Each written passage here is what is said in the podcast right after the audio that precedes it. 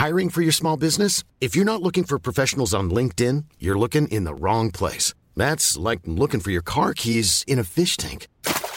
LinkedIn helps you hire professionals you can't find anywhere else, even those who aren't actively searching for a new job but might be open to the perfect role. In a given month, over 70% of LinkedIn users don't even visit other leading job sites. So start looking in the right place. With LinkedIn, you can hire professionals like a professional. Post your free job on linkedin.com slash people today. Letras Libres presenta Cine Aparte con Fernanda Solórzano. Bienvenidos a Cine Aparte y gracias por darle play a esta nueva entrega.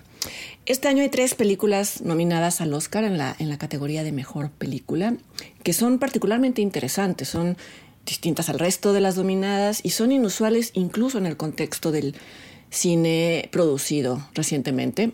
Una de estas películas es Tar, del director Todd Fields, la cual llega a salas el 23 de febrero, sobre la cual ya escribí un texto que está publicado en la revista Letras Libres en su versión impresa y en línea, por si les interesa leerlo. Otra de las películas es Women Talking de la canadiense Sarah Polley, que aún no tiene fecha de estreno, pero sin duda cuando la tenga eh, la voy a comentar aquí.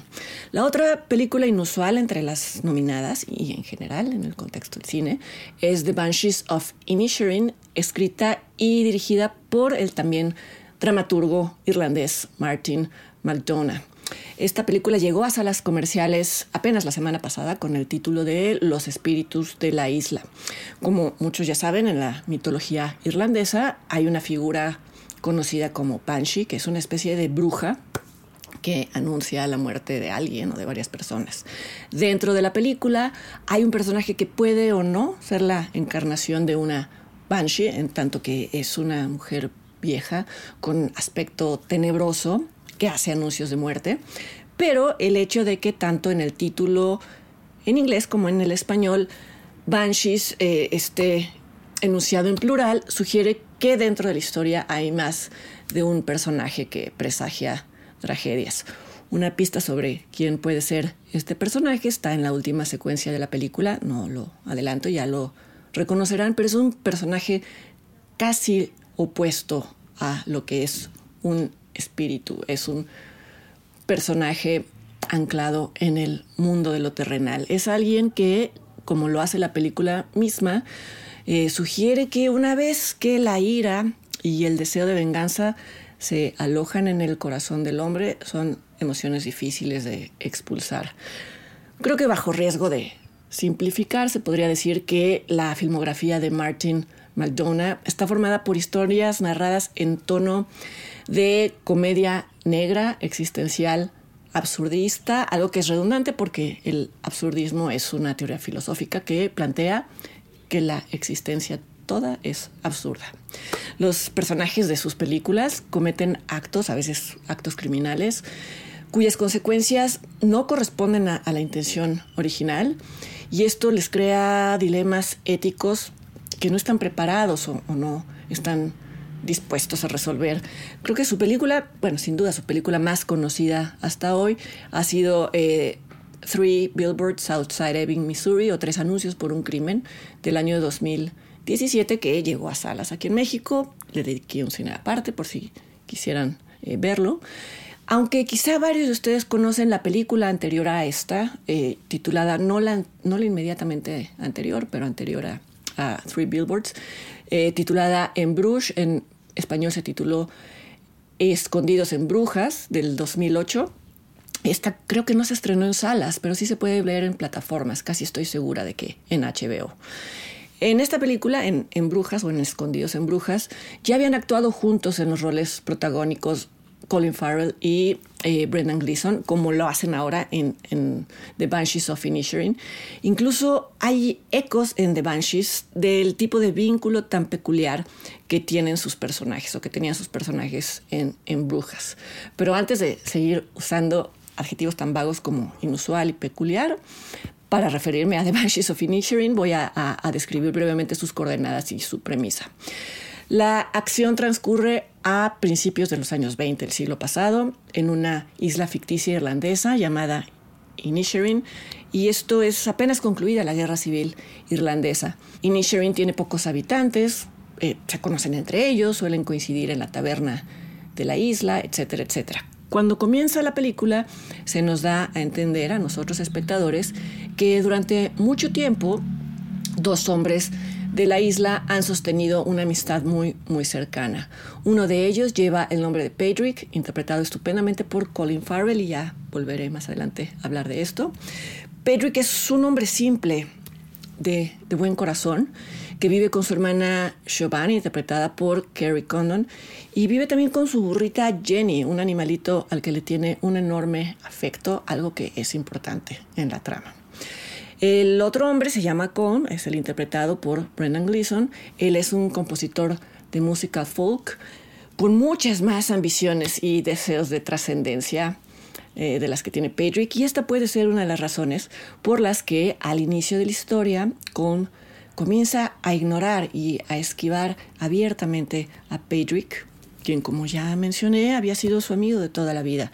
Cuando Pedrick nota esto, confronta a Com, cuestiona su actitud y este simplemente le dice que ya no quiere ser su amigo porque lo considera aburrido. Esto hiere profundamente a Pedrick, quien en adelante hará todo lo posible por recuperar la atención de su ex amigo.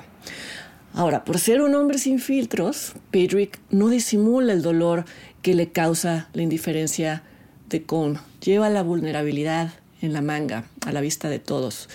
Esto podría convertirlo en un personaje patético, sobre todo si se juzga desde cierta óptica cultural, en donde lo apropiado sería esconder las emociones, pero la honestidad con la que Colin Farrell interpreta a Patrick hace imposible eh, considerar a, a Patrick un personaje patético. Y creo que esta es la marca de un buen trabajo actoral, que el actor no ponga una distancia irónica, de cualquier tipo entre él mismo y su personaje, que no juzgue sus acciones y no juzgue sus reacciones. Y creo que la empatía con la que Farrell aborda la, vulnerabilidad de Pedrick es lo que ya le ha valido tantas nominaciones, incluso premios a este actor por este papel.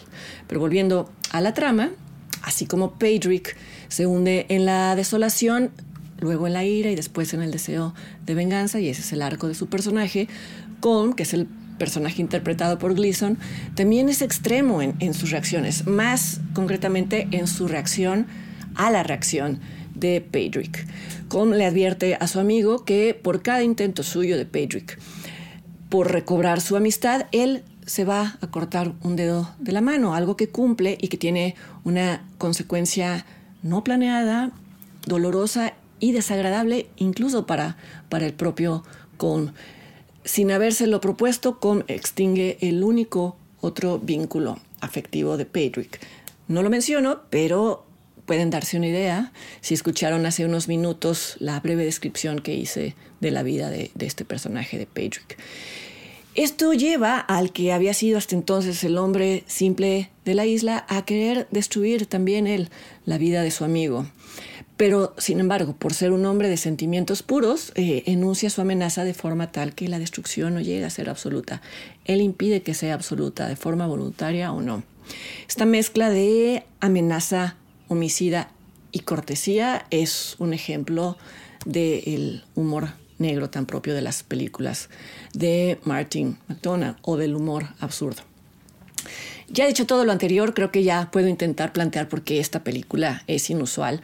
Algunas personas incluso la han calificado de impenetrable, cosa que es curiosa, considerando que es una historia con tan pocos elementos y con muchísimos menos giros argumentales que las películas previas de Martin McDonough, por no hablar de los personajes. Estos personajes en esta película no tienen facetas ocultas, no tienen reveses, son lo que vemos.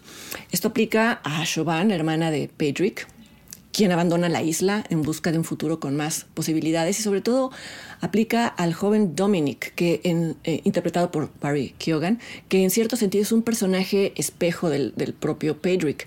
Él es un chico de corazón puro y también de vulnerabilidad a la vista que no logra sobreponerse a la tragedia de sus circunstancias.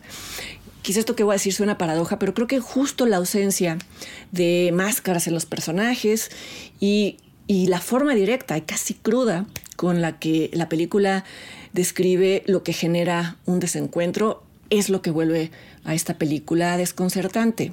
Esta es una historia de desamor, algo que ocurre el desamor, no solamente en la dimensión romántica, sino también en la dimensión amistosa. Y la película expone las emociones irracionales, por eso son emociones, que causan los desencuentros. Vamos, infinidad de ficciones hablan de desencuentros, pero lo hacen a través de personajes y de argumentos que, como suele suceder en la realidad, cubren eh, el desencuentro o, el núcleo del desencuentro o el dolor del desencuentro con apariencias y con significados. Cubren ese dolor y ese temor, terror casi existencial que genera una separación que se puede percibir como un abandono. Eh, The Banshees of Inisherin lo muestra y lo lleva al extremo y esto resulta casi incómodo. ¿Por qué? Porque la puesta en escena literal de emociones primarias eh, acaba siendo un espejo, un espejo en el que no siempre nos queremos ver reflejados. Así que en un sentido este es un guion sin metáforas, es una historia sin metáforas, su núcleo emocional está ahí a la vista. Ahora, tampoco es gratuito que la película esté situada en un momento histórico determinado y que en la última secuencia los protagonistas de la película hagan alusión a ese momento histórico y, me refiero, como ya había dicho, al fin de la guerra civil irlandesa. En un breve diálogo final entre Patrick y Cedric, uno de ellos empata su rivalidad con ese conflicto histórico eh, a gran escala. Y, y, al hacerlo, aunque no lo plantea así, atribuye ambos conflictos a un mismo origen, que es el llamado gen de la guerra, un gen que se dice está en el ADN de, del ser humano. Así que vista desde otro ángulo, desde el ángulo opuesto de Banshees of Inisherin, sí es una metáfora, es una metáfora de algo, de algo mayor, que no se ve a cuadro, pero sí se alude. Quizá esta posibilidad de ver la película desde ángulos distintos. Eh, en uno de ellos no hay metáfora, en otro la película misma es una metáfora. Creo que es otra de las peculiaridades de, Banshees of Inisherin, nominada a nueve categorías del Oscar, entre ellas Mejor Película, Mejor Director, Mejor Guión Original y nominaciones a los cuatro actores que, que ya mencioné. Eh, es del director Martin McDonough, está en cartelera, pueden consultar la cartelera en internet y yo los invito para que me acompañen la siguiente semana a otra entrega de Cine Aparte. Hasta entonces.